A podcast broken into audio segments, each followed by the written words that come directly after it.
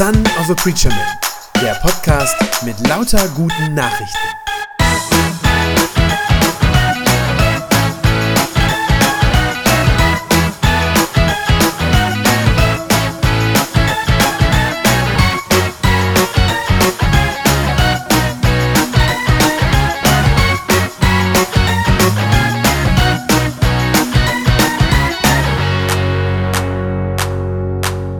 Ja, ich habe es eben schon am Eingang gesagt, der Buß- und Betag ist jetzt nicht gerade so ein, ja, so ein leichtgängiger, ein freudiger Festtag. Und umso mehr freue ich mich darüber, dass ihr hier seid und euch auf diesen Tag einlasst, dass ihr sozusagen bereit seid, so wie ich das am Anfang schon gesagt habe, euch von Gottes Wort den Spiegel vorhalten zu lassen. Und wir werden heute an diesem Tag und auch mit dem, was wir jetzt gleich lesen, nochmal daran erinnert, dass wir Menschen, dass wir alle Umkehr brauchen, dass wir Erneuerung brauchen. Wir haben über dieses Thema zuletzt schon relativ viel gehört. Wir hatten ja die Jona-Predigtreihe bei uns, vier Sonntage äh, durch die vier Kapitel des Jona-Buches und da war schon davon die Rede, ganz viel sogar. Heute hören wir nochmal aus dem Munde Jesu über dieses Thema, wie sehr wir Menschen Erneuerung brauchen. Und zwar nicht nur so eine neue Fassade, einen neuen Anstrich oder so etwas, sondern eine tiefe Erneuerung, eine innere Erneuerung des Herzens. Ich lese uns den Predigtext, der steht bei Matthäus in Kapitel 12, das sind die Verse 33 bis 37 und ich lese das nach der Übersetzung Gute Nachricht. Da sagt Jesus Folgendes. Wenn ihr einen gesunden Baum habt, dann habt ihr gute Früchte von ihm zu erwarten. Wenn ihr einen kranken Baum habt, habt ihr schlechte Früchte von ihm zu erwarten. An den Früchten ist also zu erkennen, was der Baum wert ist. Ihr Schlangenbrut, wie könnt ihr Gutes reden, wo ihr doch eigentlich böse seid? Denn wovon das Herz voll ist, davon redet auch der Mund. Ein guter Mensch bringt Gutes hervor, weil er im Innersten gut ist. Ein schlechter Mensch aber kann nur Böses hervorbringen, weil er von Grund auf böse ist. Aber das eine sage ich euch, am Tag des Gerichts werden die Menschen sich verantworten müssen für jedes unnütze Wort, das sie gesprochen haben. Und aufgrund deiner eigenen Worte wirst du dann freigesprochen oder verurteilt werden. Ja, ich finde, wenn man das liest, das ist eine der Textstellen im Neuen Testament, man muss sagen, eine von vielen eigentlich, wo Jesus wirklich ans Eingemachte geht. Und die, wenn man das so liest, wenn man das auch hört, ich weiß nicht, wie ihr es gerade empfunden habt, die durchaus so ein beunruhigendes Gefühl auch in der Magengegend auslösen können. Jedenfalls geht mir das so. Denn eines macht Jesus ja ganz, ganz deutlich. So wie es innen drin in unseren Herzen aussieht, so handeln wir dann auch nach außen. Ja, er benutzt dazu dieses Bild vom Baum. Vers 33, wenn ihr einen gesunden Baum habt, habt ihr gute Früchte von ihm zu erwarten. Wenn ihr einen kranken Baum habt, habt ihr schlechte Früchte von ihm zu erwarten. Und dann fährt er fort, an den Früchten ist also zu erkennen, was der Baum wert ist. Die Früchte sind ja nun mal das, was haben wir gerade hinter uns, im Herbst haben wir das gerade erlebt. Äh, die Früchte sind das, was an dem Baum äußerlich sichtbar wird, was man dem von außen ansehen kann. Aber, so sagt Jesus das und so benutzt er dieses Bild, diese Früchte verraten dann eben auch etwas über den Zustand des Baumes in seinem Innern. Und das funktioniert ganz offensichtlich, so wie Jesus das hier verwendet, dieses Bild, das funktioniert in beide Richtungen. Wenn der Baum faul ist, wird er vermutlich schlechte Früchte bringen. Äh, aber wenn er, äh, wenn er schlechte Früchte hervorbringt, dann ist er vermutlich auch faul. Also sozusagen in beide Richtungen kann man das äh, verstehen oder kann das sozusagen ablesen. Und er benutzt diesen Vergleich, um über unser Innerstes zu sprechen, über unser menschliches Herz. Er meint damit, das, was du nach außen äußerst, was an dir sozusagen sichtbar wird, das sagt auch etwas aus über dein Herz. Was du aus dir hervorbringst, sagt etwas über den Zustand in deinem Innern. Wenn das Herz gut ist, das heißt also, biblisch verstanden ist ein gutes Herz, nicht einfach nur ein, ein nettes Herz, sondern ist immer eins, das auf Gott hört. Das ist ein gutes Herz. Ja, wenn das so ist, dann wirst du auch Gutes hervorbringen. Wenn dein Herz aber böse ist, und damit ist biblisch immer gemeint, wenn du nicht auf Gott hörst, wenn du deine eigensüchtigen Wege gehst, dann wirst du Böses hervorbringen. Ich fand das interessant beim Lesen und es trifft durchaus auch mein eigenes Gewissen, dass diese Früchte, von denen Jesus da redet, und die unser Herz hervorbringt, dass das ganz offensichtlich zuallererst unsere Worte sind, das, was wir sagen. Das ist vielleicht erstaunlich. Ich denke, wenn man den Text so liest, die meisten Menschen denken wahrscheinlich bei Früchte sozusagen als erstes an Taten, an etwas, was ich tue. Worte sind ja bei uns oft gar nicht so furchtbar viel wert oder wir messen denen nicht so viel Gewicht bei. Wir sind ja eher skeptisch, wenn ein Mensch viele Worte macht und nehmen ihn dann eher nicht so ernst. Ja, wir sagen das ja sogar manchmal. Wir sagen, mach doch nicht so viele Worte, wir wollen deine Taten sehen. Aber offenbar sind es für Jesus wirklich die Worte, die wir sagen. Die sind offenbar für ihn besonders wichtig, denn sie zeigen eben, was in uns drinsteckt. Wovon das Herz voll ist, sagt er, davon redet auch der Mund. Worte sind sozusagen unsere ersten Früchte, wenn man so will. Sie sind wahrscheinlich auch das, daran liegt das wahrscheinlich, sie sind das, was wir am schnellsten hervorbringen. Ja, Taten brauchen, Gott sei Dank möchte ich sagen, meistens etwas mehr Zeit, bis ich was tue. Ja, und sind dann hoffentlich auch ein bisschen durchdachter oder ja, mehr gefiltert vielleicht, habe ich vielleicht besser überlegt. Aber Worte, die kommen sehr schnell. Sehr schnell. Und sie bringen deswegen ja so ungefiltert und so unweigerlich zum Ausdruck, was in meinem Herzen verborgen ist. Und Jesus macht das deutlich, das ist nicht unbedeutend, sondern das hat äh, gewichtige Konsequenzen und Auswirkungen. Es gibt eine andere Bibelstelle, an die ich denken musste im Neuen Testament, Jakobusbrief, Kapitel 3. Da steht, selbst bei den Schiffen, ja, die nur von starken Winden vorangetrieben werden können. Selbst bei denen bestimmt der Steuermann die Richtung mit einem kleinen Ruder, steht da. Und dann sagt der Jakobus weiter, genauso ist das mit unserer Zunge. Auch sie ist so klein und doch ist ihre Wirkung so groß.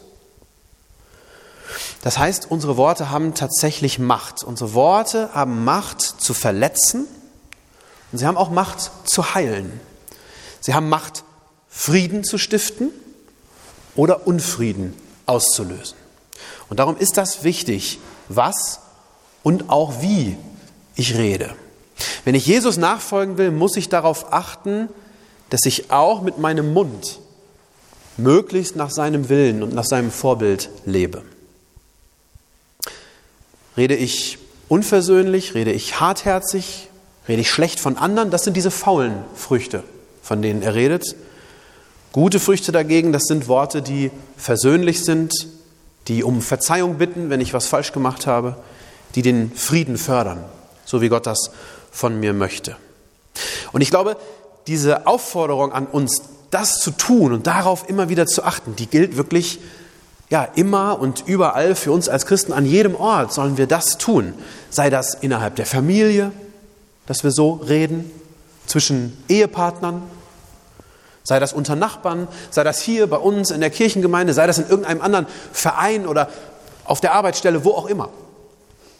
Die Worte, die wir sagen und ganz wichtig, heutzutage ja auch häufig schreiben, ja, in E-Mails, WhatsApp-Nachrichten und so weiter, auch diese Worte, die machen einen Unterschied. Und deshalb nimmt Jesus sie so ernst, wie er das hier tut. Offenbar nimmt er sie so ernst, dass sie sogar am Tag des Gerichts noch eine Rolle spielen werden. Vers 36 sagt er das. Am Tag des Gerichts werden die Menschen sich verantworten müssen für jedes unnütze Wort, das sie gesprochen haben. Ich bin da manchmal erschrocken drüber. Unnützes Wort, darf ich jetzt keinen netten Spruch mehr machen oder Witz. Ich glaube nicht, dass das gemeint ist. Ich glaube, das ist wirklich im Sinne von letztlich schädlich gemeint, also geistlich unnütz schädlich. Das ist, glaube ich, gemeint. Wenn er das so sagt, wenn Jesus diesen, diesen Satz so sagt, am Tag des Gerichts werden die Menschen sich verantworten müssen, dann macht er ja dabei, ja, fast so en passant, fast nebenbei, macht er eine Sache klar, die viele Menschen heute ja auch verdrängen, nämlich, dass es ein Gericht geben wird. Eines Tages, sagt die Bibel, wird Gott Gericht halten über diese Welt. Das ist seit jeher die Überzeugung der Christen gewesen, von Anfang an.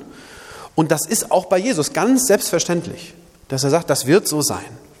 Gott ist nicht nur der Schöpfer dieser Welt, der sie gemacht hat, sondern auch am Ende Richter dieser Welt. Gott nimmt sich das, dieses Recht sozusagen heraus, weil er alles geschaffen hat und ihm alles gehört darum kann er auch am Ende der Zeit das Urteil sprechen über diese Welt. Und er wird das tun. Und in der Bibel ist davon die Rede, dass wir eines Tages vor ihm stehen werden, vor seinem Thron heißt es dann, und dann Rechenschaft ablegen müssen über unser Leben. Und dann werden eben auch äh, die Worte zur Sprache kommen, aber natürlich auch die Taten, die wir getan haben, die guten und die bösen. Das ist bei Jesus ganz klar. Ich weiß nicht, wie es euch bei diesem Gedanken geht, bei diesem Gedanken an das Gericht. Das ist ja so ein, ja, ein schwerer Gedanke, hat eine große Ernsthaftigkeit und kann einen auch verunsichern. Ich glaube, die meisten Menschen, die das hören, reagieren entweder so, dass sie das nicht ernst nehmen, sagen, ach, hör mir auf damit, oder dass sie wirklich Angst davor haben. Wenn sie es ernst nehmen, haben, glaube ich, viele davor Angst, vor diesem Gericht. Das ist mir wichtig heute Abend zu sagen. Ich glaube, für uns Christen ist das beides keine gute Option. Beides nicht gut. Vielleicht überrascht es euch sogar ein bisschen, wenn ich sage, das kommende Gericht Gottes, von dem Jesus hier redet, ist etwas Gutes, etwas Schönes sogar. Etwas, worauf wir uns freuen können und auch sollen. Warum ist das so? Ist ein bisschen verrückt im ersten Moment, aber warum? Weil durch das Gericht Gottes, wenn es eines Tages kommt, diese Welt, die ja so kaputt ist, endlich in Ordnung kommen wird. Das wird in der Bibel ganz, ganz deutlich. Ich finde, man hört es auch schon in dem Wort oder man kann das in dem Wort entdecken. Das deutsche Wort richten. Da drin steckt ja drin etwas zurechtbringen. Ja, gerade rücken sozusagen. Ihr kennt das von einem gebrochenen Arm oder Bein. Das wird gerichtet, damit es wieder heil werden kann. Und so ist das auch bei Gottes Gericht. So ist das mit all dem Bösen in dieser Welt. Das muss in Ordnung gebracht werden. Es muss gerichtet werden, damit die Welt wieder heil werden kann. Ich glaube, dazu braucht es tatsächlich dieses Gericht Gottes. Manche Leute sagen dann, ach, was soll das? Ihr Christen, ihr redet doch sonst immer so viel von Gottes Erbarmen und von Vergebung und so. Was soll das dann jetzt mit dem Gericht auf einmal? Warum kommt ihr damit jetzt um die Ecke? Wieso vergibt Gott nicht einfach so alles? Aber das ist ein Mechanismus, den wir eigentlich kennen und wir wissen das eigentlich, dass damit Unrecht wirklich aus der Welt geschafft werden kann, muss es gesühnt werden. Schuld muss bezahlt, beglichen werden, damit sie wirklich weg ist. Und gerade wir in Deutschland, wir wissen das eigentlich ziemlich gut, wenn wir in unsere eigene Geschichte gucken. Ich denke da immer dran an die Zeit nach dem Zweiten Weltkrieg, nach der Nazidiktatur. Da war das ganz dringend nötig, dass das ganze Unrecht, was damals geschehen ist in dieser Zeit, dass das auch wirklich aufgearbeitet wird, und zwar vor Gericht. Damit sowohl unser Volk, wir selber, aber auch unsere Nachbarn, denen wir so geschadet haben, denen wir so Leid zugefügt haben, und natürlich ganz besonders das jüdische Volk, damit wir alle wieder heil werden konnten, war das essentiell dass die Täter damals auch zur Rechenschaft gezogen wurden und dass sie auch bestraft wurden dafür. Denn wenn es das alles nicht gegeben hätte, wenn es damals diese Gerichtsprozesse in Nürnberg nicht gegeben hätte, die Verurteilungen, wenn das alles nicht gewesen wäre, dann wäre dieses geschehene Unrecht sozusagen in der Welt geblieben. Und es wäre nicht bereinigt worden. Und hätte man diese ganzen KZ-Aufseher, die Menschenschlechter, die Kriegsverbrecher damals, hätte man die alle laufen lassen und einfach so, ich sag mal, so einfach von Vergebung gesprochen, das zugedeckt irgendwie, dann hätten viele das als ganz grobes Unrecht empfunden. Nein, das ist tatsächlich so. Und wir wissen das eigentlich. Unrecht muss gesühnt, Schuld muss bezahlt werden, damit sie wirklich weg ist, damit sie wirklich ausgeräumt ist. Und darum wird Gott das auch eines Tages tun. Für das Unrecht Sühne fordern, um es wirklich auszuräumen damit seine neue Welt, die er dann schafft, das nicht mehr hat, damit das alles weg ist. Deshalb muss das Gericht sein. Ich glaube, die Welt braucht das, die Welt als Ganzes braucht dieses Gericht Gottes, aber auch jeder und jeder von uns persönlich braucht dieses Gericht Gottes, auch wenn das nicht angenehm ist. Ich ganz persönlich brauche das, dass meine Schuld gesühnt, meine Sünde ausgeräumt wird. Ich habe das mal bei einem anderen Prediger gehört, fand ich sehr eindrücklich. Der hat gefragt, Willst du so, wie du heute bist, in die Ewigkeit gehen? Sozusagen so, so bleiben mit all den bösen Gedanken, mit den Worten, mit dem, was Schlechtes in deinem Herzen ist. Willst du das alles in Ewigkeit behalten? Mal davon abgesehen, dass das nicht geht äh, und so nicht funktionieren wird. Nein, ich möchte das nicht. Ich möchte das loswerden. Ich brauche Erneuerung. Ich brauche Gottes Gericht, auch für mich persönlich. Und das Evangelium, das Evangelium von Jesus, das sagt mir, als Christ brauche ich davor gerade keine Angst zu haben, vor dieser Erneuerung. Und zwar aus einem ganz einfachen, ganz schlichten Grund, weil ich nicht derjenige sein werde, der für meine eigene Schuld gerade stehen muss. Gott wird Gericht halten, ja, das ist wahr. Und zwar auch über das, was ich falsch gemacht habe, meine falschen Worte, meine bösen Taten, ja.